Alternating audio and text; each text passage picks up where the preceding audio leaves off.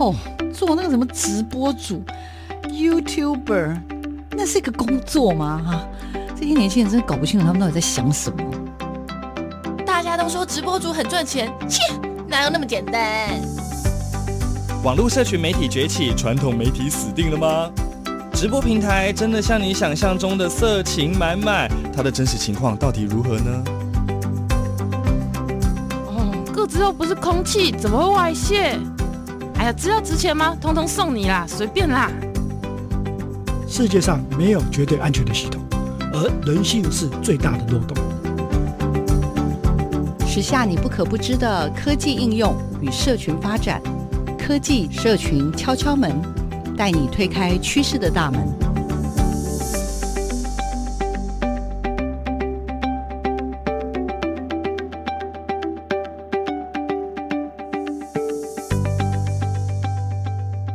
收听每个礼拜六的上午十点到十一点的科技社群敲敲门，我是主持人小黄老师。我们这个节目呢，是在台北电台每周六的上午播出，也同步在所有的 Podcast 的平台上线哦。很开心跟听众朋友用这样的方式碰面，不管你人在哪里，也很希望这个广播节目陪伴着你。这段期间啦，其实经历了呃疫情这样子的一个肆虐的挑战，对台湾人来说，二零二零年其实我们算是低空飞过了，跟全世界。感觉上是走在一个平行时空，但是在二零二一年的时候呢，我们接受了这样的挑战。那我不敢说别人啦，不过光以小黄老师跟我身边的好朋友们，大家原来都是教育工作者，直接要从实体的教学转成线上教学，转成网络，甚至是远距的学习，对大家来说都是一个非常非常大的考验。甚至在目前各位所收听到的节目，也是。呃，我们运用这个科技的力量，不用到电台啊，我可以为听众朋友去采访全世界的值得介绍给台湾的听众朋友的一些人物。好，今天呃，我特别为大家邀请了一位现在在呃香港目前从事远距的教学的教育工作者，那他其实也是我的好朋友，他过往曾经在媒体服务过，那中间呢，他又。出过书，陪伴着家人在香港，不管是在工作或者是求学。那不过我也关注到，就是我们的今天的这位受访者，他姓钟，钟安琪 Angel。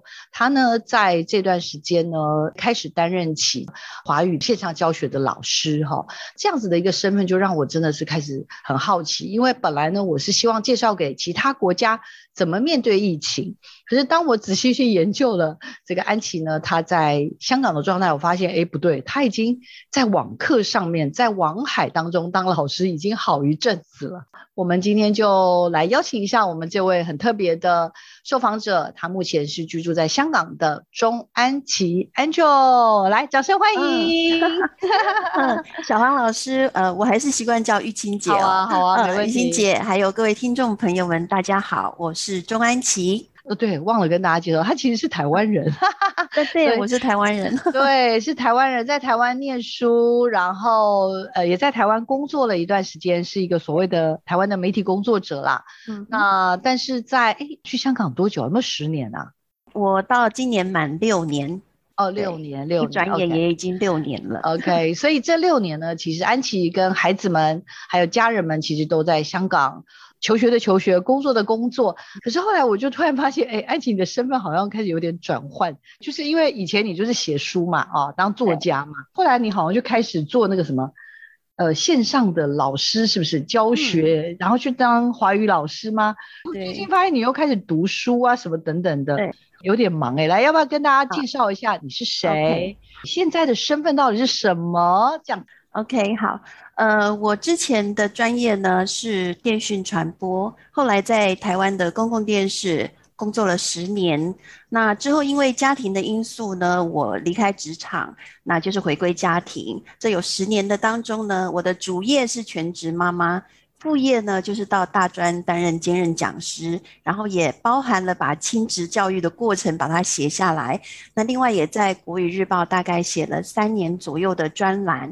搬到香港之后呢，其实陪着孩子成长，我发现他们到香港之后进步的速度非常的快，无论是在语言或是文化跟呃外界文化的接触上，我发现，诶，我这个妈妈其实不能够在原地踏步，那开始。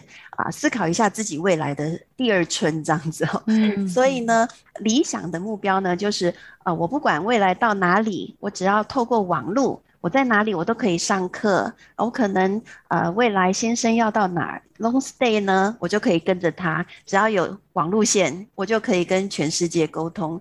于是我在二零一八年的时候参加了华语的线上教学的培训，也是在师大。那透过了初阶班、进阶班，还有甄选之后，大概经过半年的时间，我成了呃师大国语中心的线上华语教师。那之后又觉得啊，培训班我觉得还不够，我想要更精进专业，所以我目前是在师大的海外华语师资数位硕士在职专班进修。那目前就是拿我第二个硕士喽，就是回到学生的身份。所以我刚刚也跟玉清姐聊到，哇，我二十几年前 写硕士论文，跟现在写硕士论文，周边的那个科技配套可以协助的，真的是差异很大。要不要先跟大家分享一下是什么意思啊？什么叫做差异很大？什么意思？记得我以前就是我们要写论文的时候，都要到那个央图去，然后找到自己的文献，然后就跑到影印机那一楼，把钱就投进去，就一页一页印出来。所以呢，再把这些论文搬回嘉义，因为我念中正大学，搬到凤梨田，然后我的书桌旁边就是一叠的论文，上面记满了标签了。那其实透过我再次的学习呢，我现在手边就是一个平板。那所有的文献都在里头。那现在如果说呃打论文，我要记录文献的话，我相信现在的学生大概都这样。但是对我们在当成为学生的人而言，我觉得哇，真是太方便了。我们不用再一个一个的敲文献，我只要用 EndNote，我可以 Google Search 啊，国家图书馆啊，博硕士论文，我只要点一点，它就可以自动帮我把文献的格式产出。我发现哇，这真的是对研究生而言，现在的学生真的是太幸福了。老师们上课，因为我现在透过线上上课，我也不用再把这些讲义列印出来，我都是存在我的 iPad 里头。有一支 iPad Pencil，我在上面要画荧光笔，我又很爱漂亮，我要放各种贴图，要做各种的标记，我只需要一支笔就够了。所以我觉得，嗯，现在当学生就是太幸福了。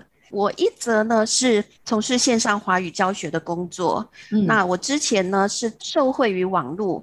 才能够在香港上台湾的培训中心的课，那再到现在呢，呃，我又成为学生，所以一则是老师，一则是学生。再来就是在香港，其实我们已经经过了一年啊，台湾目前经过的日子，所以我的小孩其实他们在香港中学或是大学，几乎有一年的时间都是在家网课，所以我我可以理解现在。台湾的这个哀鸿遍野，因为 在刚开始香港的学校停课，不管是国小、幼稚园的时候，我们有一个台湾妈妈的群组，哇，里面真的是哀鸿遍野。然后等到这个疫情舒缓，哦，可能可以去上课了，但是又公布说要继续延迟，要继续在家上课。这些台湾妈妈的那个哀嚎声可能小一点，然后再延再延，经过大概快一年，大家都。没什么声音了，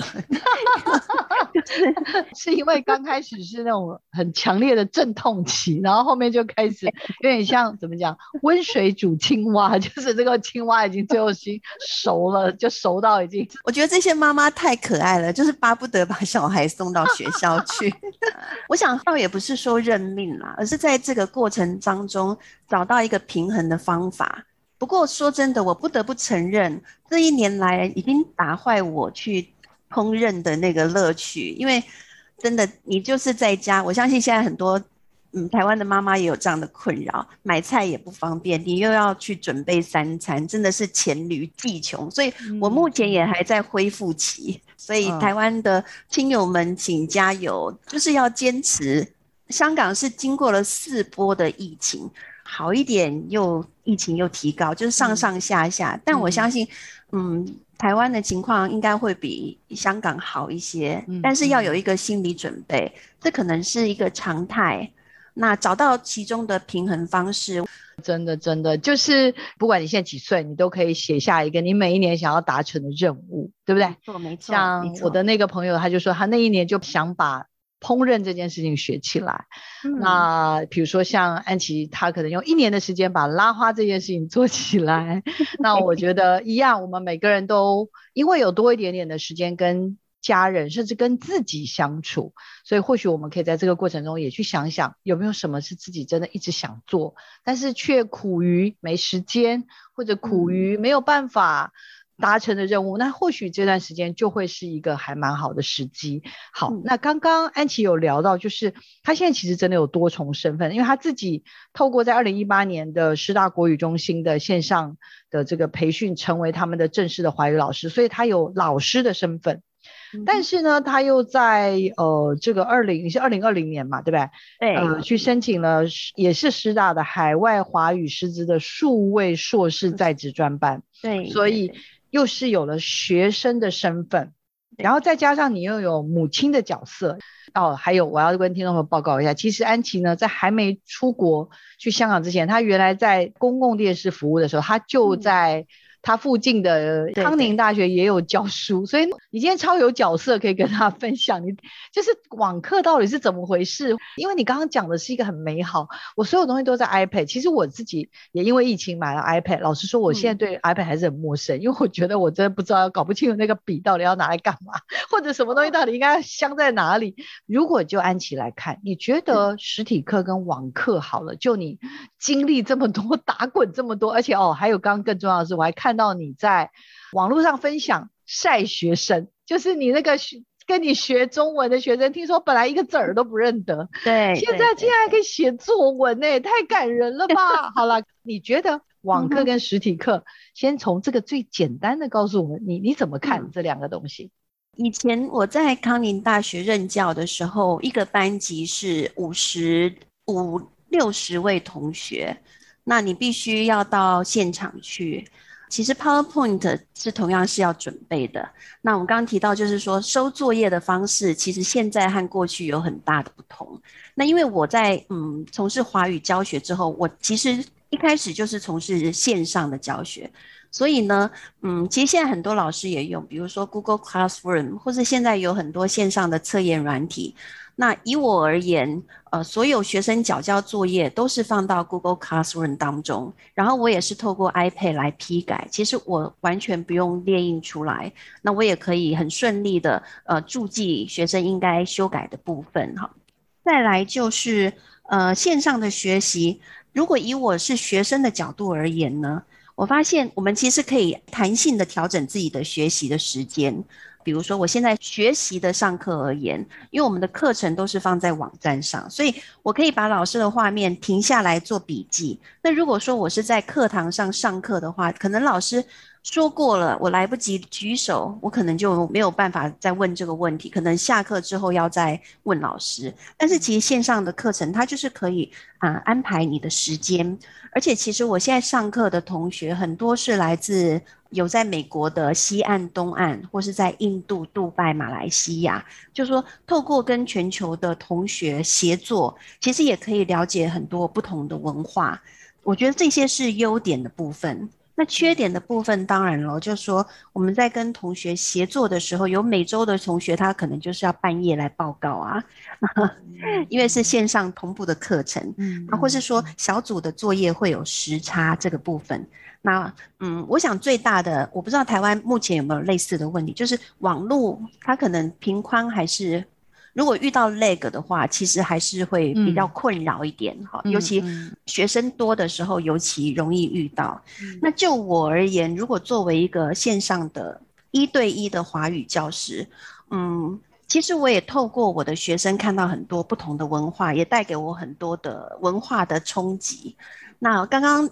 嗯，玉清姐提到这个从零到可以写一篇小短文的这位学生呢，他希望他退休之后可以到台湾生活，年纪大概跟我差不多哈。嗯，那我要说的第一个 shock 是因为学校给我的资料呢，他是一位空服员，嗯、然后再来，呃，我跟他第一次 meeting 的时候，我心里的刻板印象是我会面对的是一位女性，嗯、结果是一位男士在我眼前，嗯、我说啊，我以为是你的太太要上课哦，他说。哦，不是，是我要上课，而且是我的先生。嗯、这时候给我第二个 shock，对，他是多元文化的家庭。嗯、再来呢，他学语言的动机非常强。那在慢慢的我跟他熟悉的过程当中，我发现他以前其实是一位呃法国的指挥家，他能够指挥一整个交响乐团，但是他目前从事的是空服员的工作。这又带给我另外一个 shock，就是，嗯，我们对于职业之间可能会有一些刻板印象，但是我们不要去忽略了他背后的故事，还有他可能啊、呃、走过的那些人生的经验。所以，嗯，这个学生我也很高兴看到他。其实，呃，我们上课大概一年半左右，如果要算总时数的话，大概就是一百二十个小时。当然，我相信他背后可能花了两百四十个小时，可能在写作业呀，或是他还自己做了他自己的字典，所以在他身上看到了嗯进步，我觉得这是当老师最开心的事。这些嗯教学的技巧，除了之前师资班、培训班给我之外，呃，我更幸运的是，因为我现在同时在上课，所以我有时候就会把我的学生当做。试验品吗？没有，当然实习、实习、实习的对象，作为我精进技巧的 师作的对象。哦、那因为我现在的学生其实不多，所以透过我是学生的身份，我可能我的教案可以同时透过马来西亚的同学在他的班上执行，或是透过美国的同学啊、呃，在美国的空军的学生上头执行。我觉得哇，这个世界真的是让我。眼界大开，真的完全是那种感觉，地球是平的，终于知道世界是平的是什么意思。对，所以多重身份的过程当中，我觉得受惠最大的是自己，因为自己不管是透过学习的过程，所以嗯嗯，如果说这一年我怎么度过这个疫情，那一方面我也在教学，一方面也在上课，所以这一块其实用了我蛮多时间。那可能生活上有一个你必须要投入的一个嗯重心。那再来，我的这些工作本来就是宅在家是可以做的，所以我想对于很多上班族而言，就说你怎么去应应很多事情你在家里做。以我而言，我可能早上我需要有一些仪式感，即使我今天没有上课，没有学生，我还是会化好妆，我还是会穿戴整齐，因为我觉得，哎，那现在是我的工作时间。就说在家里工作的情况，就说你自己的自我管理，可能透过一些仪式感，一杯咖啡，一壶茶，然后把你的生活和工作。在小小的方寸之间，还是可以把它排开。嗯、对，嗯，了解。不过我刚刚其实一直在询问安琪的是，我觉得更根本的问题，就是实体的课跟网络上的课，是不是真的网络上的课比较轻松啊？然后学生的成效，有办法这样很专心吗？刚刚我们讲到的是一个一百二十小时上了一年半，一个礼拜才上一点五小时左右的中文课的学生，而且听说他本来是一个子儿都一个注音符号一个子儿都不会的哦，从注音开始，但是可以写到一篇小短文呢。我的意思是说，因为很多人都会觉得网课人跟人的连接就没啦，然后这怎么会怎么样怎么样？就是有很多。可是安琪，看来对你来说，你觉得没有什么太大的差别吗？嗯，对我而言呢，就说，因为我目前都是一对一，所以他必须只看着我。如果他的摄影镜头就是我们在 Zoom 里头，他把我的画面移到旁边了，我会请学生你把老师移到中间，因为我讲话的时候，我要跟你的视线是能够交汇的。哦，那所以他必须。跟我，例如我们要做句型的练习，他跟我就是一来一往，一来一往，哦、所以其实没有分心的机会。嗯，小朋友可能有，你说网课可能有的缺点就是他分心了，我没有办法立刻把他头脑袋敲下去，嗯、或是没有办法摇他，嗯、或是有时候遇到学生哇，你真的做的太棒了，我没有办法亲自，我很想抱抱他。我觉得这个是，嗯、这个是线上课程没有办法做到的事情，嗯、缺乏这种所谓的身体的接触，所以或许有些地方是不方便的。但是如果就像刚刚说的，安琪老师其实在做的可能是一对一的教学，你反而是可以让他更专注于你。然后是不是能够更用用心的去学习？然后有什么问题，呃，也都其实可以像刚刚讲的，可能类似发音啦、沟通，有点刚刚像刚刚老师讲，嗯、反而有点像抛球了。我丢过去，你丢过来，你丢过去，我丢过来的那种感觉。对对对，我们可以立刻的去矫正，立刻的修正，然后在一个半小时、嗯、或是小朋友一个小时的上课的期间，算是很密集的。然后也透过作业的安排，嗯、然后在上课前期间、周间，他有任何问题，他都可以问我。嗯、那我想，一般人对于网课的疑虑，有可能是一对多，或是目前真正实体上可能一对三十个学生。这可能我想举一下我儿子的例子，他现在算是高二。那他们学校因为也经过了一年的网课，刚开始其实嗯不要求所有的人都开视讯的。可能经过一个月之后，发现不行，还是得要开视讯，老师才能够看到每一个学生的样子。嗯、那学生也很有趣啊，他就录制了一个虚拟的自己，然后 把自己放上去。那当然是一下就被逮到了，因为老师没有讲什么重点，你就点点头，太 太奇怪了。那所以我发现 开视讯，不过我了解。在台湾，可能全部开视讯，频宽会是问题。有可能学生的专心度如果没有因为视讯，或是老师的教学技巧，如果是一对多的话，可能要适时的请同学回答，或是说在旁边的 chat box，老师要可能三五分钟就要有一个提问，嗯、同学可以透过选项一、三、二，看到学生是不是 刷了一排爱心，或是刷了一排一，嗯、那。这些是老师需要去修正和平常实体上课不同的一些小技巧。嗯、如果我是线上一对一，我对儿童和对成人方法也不一样。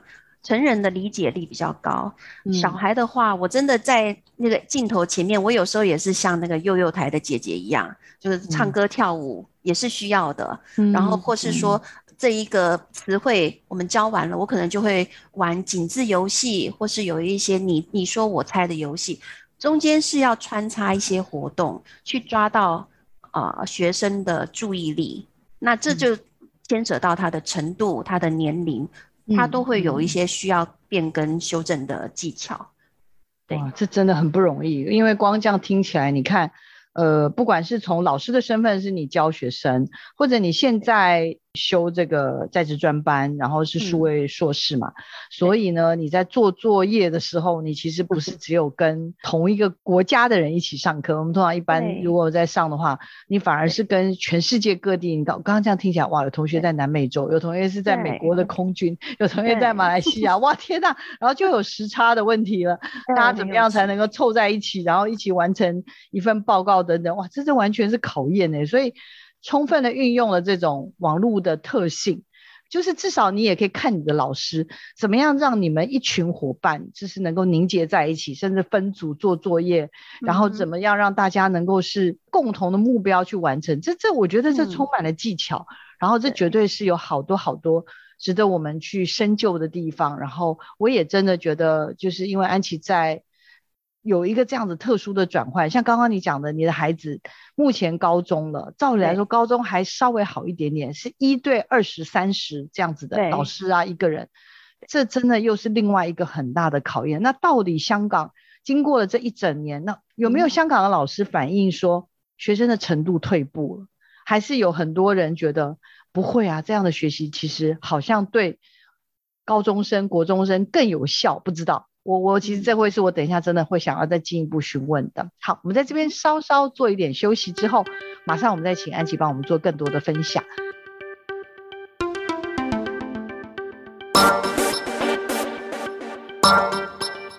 网络平台百百种，到底该如何经营呢？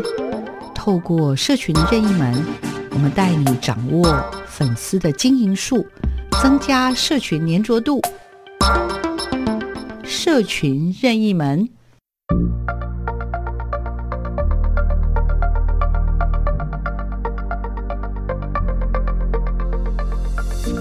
大家好，我是钟安琪，目前住在香港。我是师大国语中心的线上华语教师，同时也是师大海外华语师资数位硕士在职专班的学生。远距教学是什么呢？远距教学就是师生分隔两地，老师可以透过网络、电脑，还有各种视听方式。即时或是非即时的，把所有的知识和资讯送到你的眼前。所以，学生只要您愿意敞开你的心门，敞开你的视野，你就可以透过远距教学去学习你想要的东西了。这样，远距教学你了解了吗？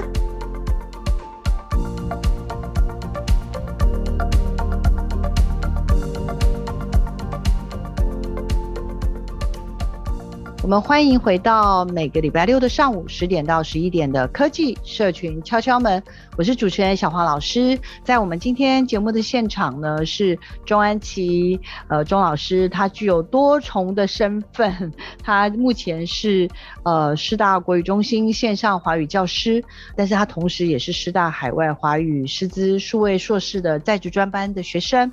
过往在台湾的时候，呃，也有在大学里面教过书。那目前目前他因为陪伴家人在香港，所以呢，他也是需要经历数位学习的学生啊，高二至少是高二的学生啦的家长了哈。嗯，那接下来当然我就是还想要回到安琪，他在这段时间他的观察跟他的努力。安琪，你觉得你自己是这个在职专班的学生，你跟同学们在做协同报告的时候，嗯啊，你有学到什么新的技巧吗？来，让我们大家见识一下。刚刚其实提到，就是说现在的学生很幸福。嗯，那我们其实透过。呃，线上，然后跟海外的同学，我们要合作报告，这个是变成是家常便饭。那当然，我们也经过呃，就是摸索期。比如说，我记得第一个学期的时候，我们会讨论，那我们的档案该放哪？好，应该开一个共同的档案。那我们讨论的资料呢？那我们开会的时间呢？因为时差可能十二个小时，我白天你黑夜，嗯、或是有些时差七小时，那彼此之间怎么配合？然后到了第二个学期，我发现大家的那个效率都变得很快。就是我可能会先找好我的伙伴，就先算好时差，而且彼此可以配合的。从学期初我们就先确立好，然后再来呢，就是标准动作，就是先开了工档。然后把这个工档都送给大家，然后再来就是开一个会议记录表，线上共同实做，然后再开一个 PowerPoint，然后有任何问题呢，或是你要负责哪一个部分，就直接在 PowerPoint 里头共编。然后到后来要，因为有就是线上同步课程，我们要报告的时候，我们也会约了时间，就是做演练，所以这算是一套的 SOP 下来。嗯、那我最近可能会，比如说晒学生啊，或晒什么。我其实昨天晚上我也跟我的先生晒我的报告，我就说，你看。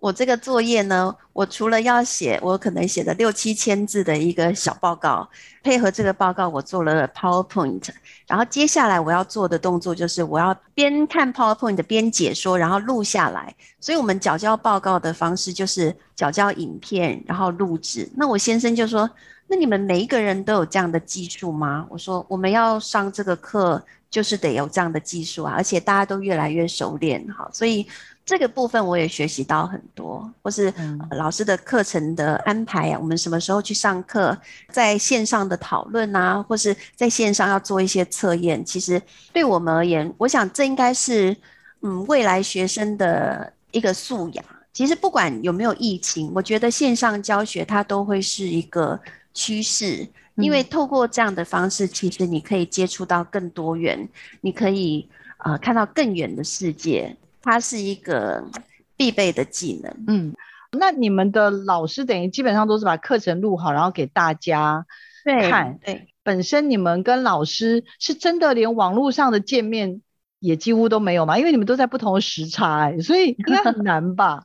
老师其实会把每一周的呃课程呢都录影，那我们可以运用自己的时间去看，然后看完之后呢，其实我们都要在我们 Moodle，就是在一个呃系统上头，我们都要去提问。去讨论，所以每一周在我们的讨论区上都是非常热闹的，大家就会提供他针对这个主题看到的观察，或是应用在学生上的实例。所以其实老师也会在这里回答问题，同学也会在这里提问，所以看完课程会有提问。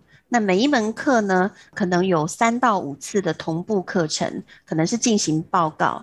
那也有我有一个第二语言习得的老师，他非常棒，他就是每一周的线上办公室时间一个小时，他就会针对这周的课程，我们就到线上，一样是用这 Webex，我们就上去呃跟老师提问，然后老师也可以帮我们摘要重点，所以。其实看老师他的师作的情况，所以以这个第二语言习得的老师而言，我们是每周都会在线上跟他碰面，然后把当周的问题就解决掉。所以我其实之前在上的时候，我也很好奇，这样子会不会影响到我学习的品质？嗯，或是说我没有办法跟老师提问问题。这一学期上下来，我发现，因为除了线上的 Moodle 有这个讨论区之外，很热闹的讨论区之外，其实我们也都设了 Line 的群组，所以有任何的问题都可以在那里讨论。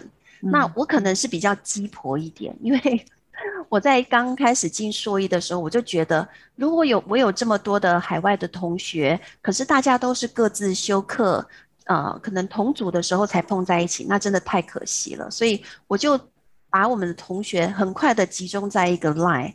然后我就成为班长，所以其实我们也在线上开班会。过年的时候呢，就是 可能是放了过年的背景、过年的音乐。然后其实我们这一班的感情其实很好，所以我们可能已经规划好，就是美西一日游，从北游到南。所以你说会有可能像网友又熟悉又陌生，因为开会你就是会啊、呃、常常碰在一起，嗯，然后线上讨论你也大概知道每个人的专业背景。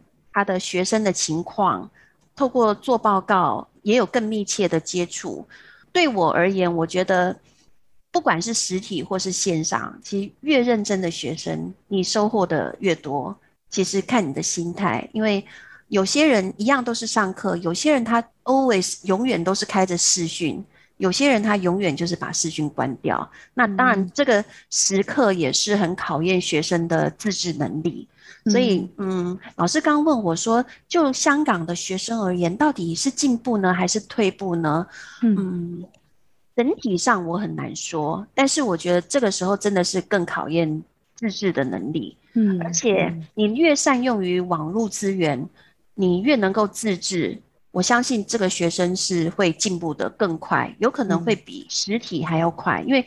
实体上，他可能是跟很多的学生一起分享这个老师，但是线上的时候，他可以直接跟老师对话，而且老师的画面，他的脸就是在你的面前。你可能在实体的时候，你坐在后头，老师的脸很小，可是在线上的机会，每一个人都是均等的，他反而是拉近了彼此之间的。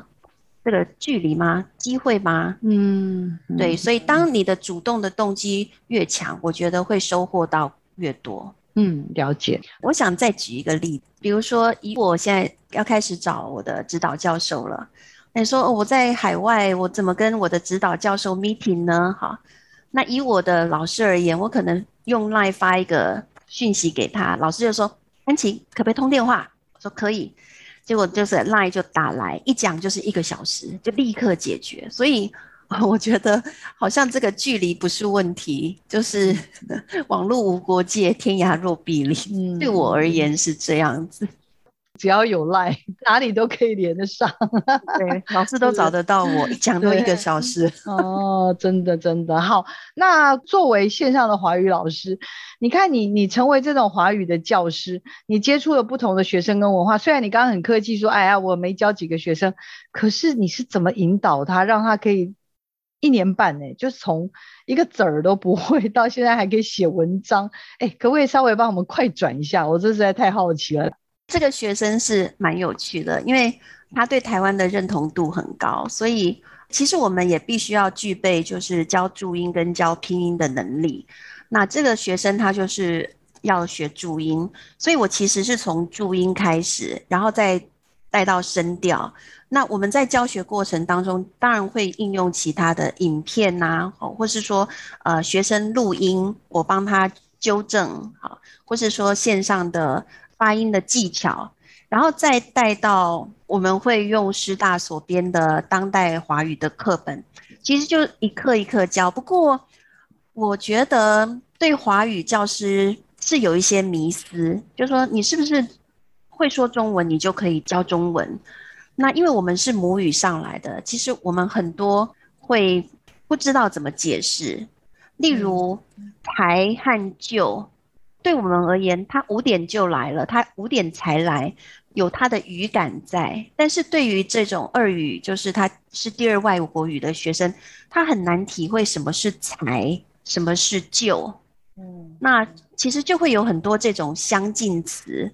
我们需要去解释，这其实是我之前学中文的时候，因为完全不会想到的。所以，其实，在透过教学的生的过程当中，我其实也在学习，在重新检视哦，为什么呃，我们的中文是这样说，是那样说？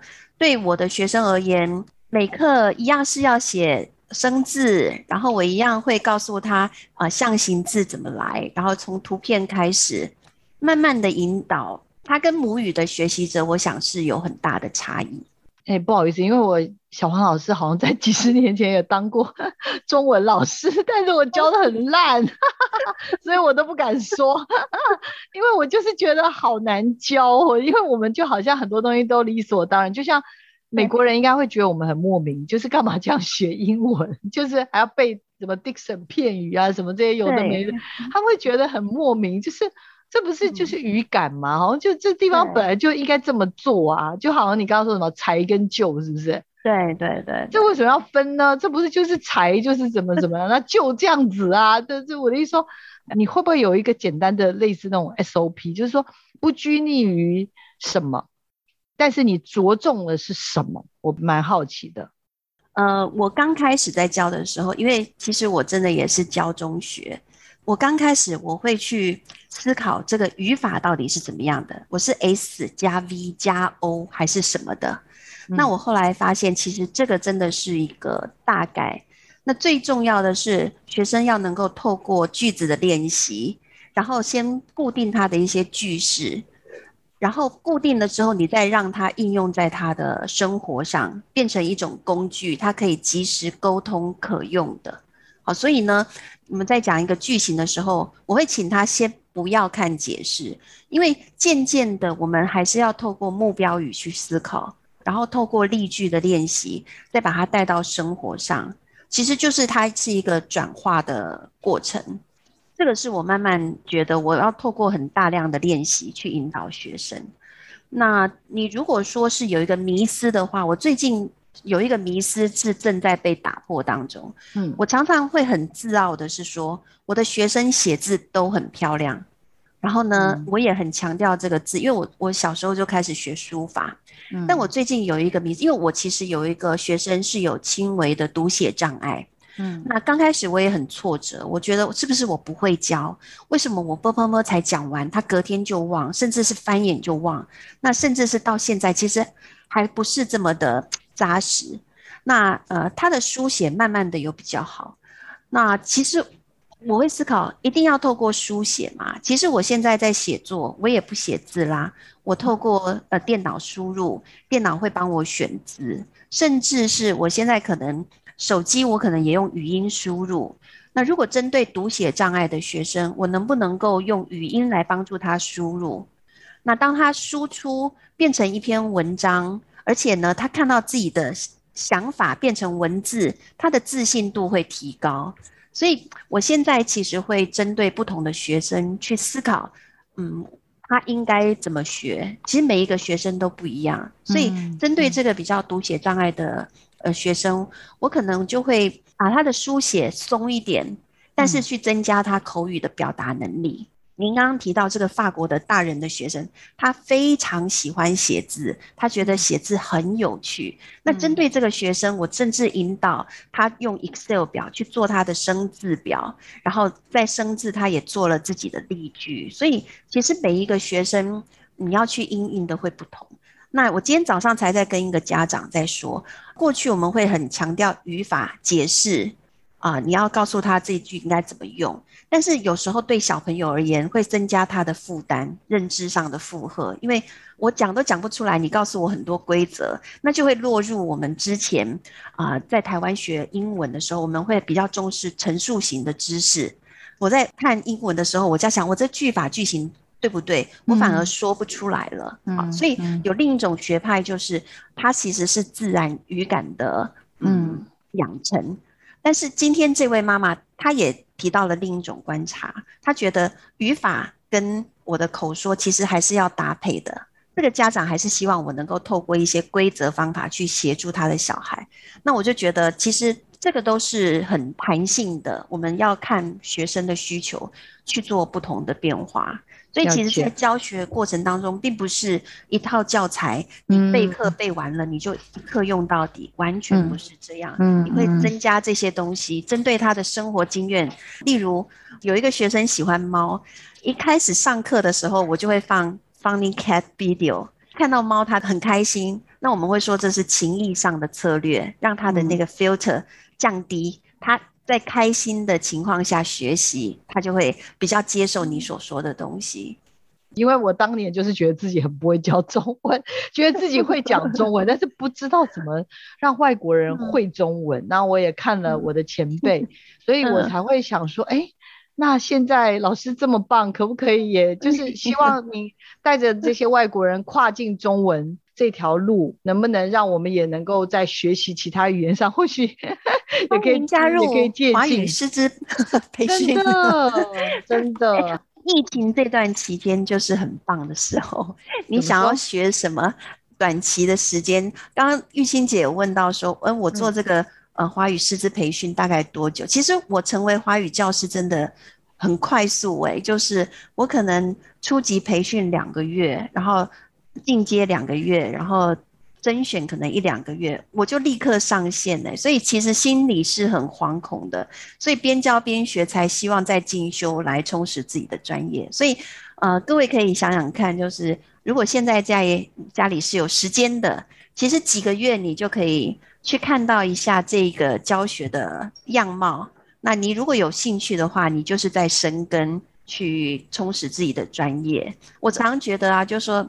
我们常说我们的专业是我大学四年学的专业，但是我们的人生有好多的四年呐、啊，所以感觉上我们可以去学很多不同的东西。嗯，那我再举例子，我的学生一百多个小时，他现在我想应该是 A two 的程度，就说他可以从 b u r p e r m e r 到现在，也不过就是一百多个小时的课程。这段隔离在家宅在家的时间，我觉得是很能够运用的。对，好，今天老师给大家的提醒是，不要只看到在疫情底下的这样的困难，然后还有当然就是更重要的是了解这得来不易的时间，其实有很多很多的可能。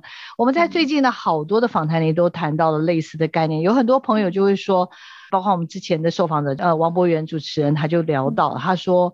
这个时候就是因为大家都停住了，所以我只要愿意往前跑，我就会跑得比别人快很多。我想说，哇，积极正向的人想到的事情真的就是不一样。嗯、那我刚刚也聊到说，其实全世界啦，现在都苦于疫情哦，有非常非常多的国家都显示，就是在这疫情底下，大家会更依赖媒体，更依赖社群，更依赖电视，更依赖手机。另外，当然更重要的是，它会深化。这种所谓的落差，呃，因为很多东西都要靠电脑，很多东西都要靠数位科技，不管是在社群、学习、娱乐都会。那这样子的一个疫情，会不会去深化了刚刚讲的这个有点像 M 型化的发展？就是资源越少了，其实就越困难。然后相对当然就是像刚刚说的，我们如果拥有比较多资源，就有办法。所以我也蛮好奇。就是香港这部分，就你现在观察到，在高中念书的孩子，有因为这样有一些些的差异性吗？还是说目前还看不太出来？你像我自己也是很明显，我手机一天可能原来用个五六小时，嗯、现在随便都是十小时以上。对，那像这样子的一个变化，其实在香港也已经发生了吗？然后我刚刚所说的这个现象，有稍微有一些这样子的趋势吗？我个人认为呢，嗯，有没有疫情，我们的下一代或是我们跟科技的连接，它都持续是在增加的。嗯，疫情可能会让我们变成必须。如果说是有一些弱势，我的确也看到很多，嗯，可能有朋友他们开始在帮一些偏远的学校募集电脑，嗯、这的确是有。或是说我有学生家庭，其实可能要需要五台电脑，好，或是需要几台电脑，这的确跟家里的资源是有关系的。尤其在香港，其实空间更小，嗯、如果你要去分配，可能有人要占用客厅，有人要占用哪里，的确会彼此互相干扰。我看国外研究也是，就是那个媒介化，因为疫情更催化了媒介化这件事情的一个发展。那当然，刚刚像刚刚说，它是危机也有转，也是转机，因为很多人可能在这个里面就看到了商机。嗯、然后最后，当然我也是想请 Angel 跟我们大家分享一下，其实你透过网络，你学到好多东西。我听说 你你可以学华语，学什么？你好多学习线上学习的课程，赶快跟我们最后几分钟分享一下，好不好？OK，其实我在成为华语教师之前，我其实持续都是一直在线上上英文课。其实这个技术也都已经很成熟了。那你可以跟来自世界不同的人成为同学，可能老师是加拿大、英国、南非的老师，所以呃，在线上上英文课这件事情，其实对我而言，就是说之前是持续上的，所以我后来也参加雅思的考试，呃，可能写作还。不是这么的好，但是口语我发现就是相对进步很多。好，或是说在线上，其实你想要学什么，在线上都是找得到。我想以我的大儿子为例，他其实是香港这里的大学的学生，不过他目前回到台湾去，也就是因为嗯，香港的大学其实他们学校。呃，几乎两个学期都是网课，那他可能也继续申请留在台湾。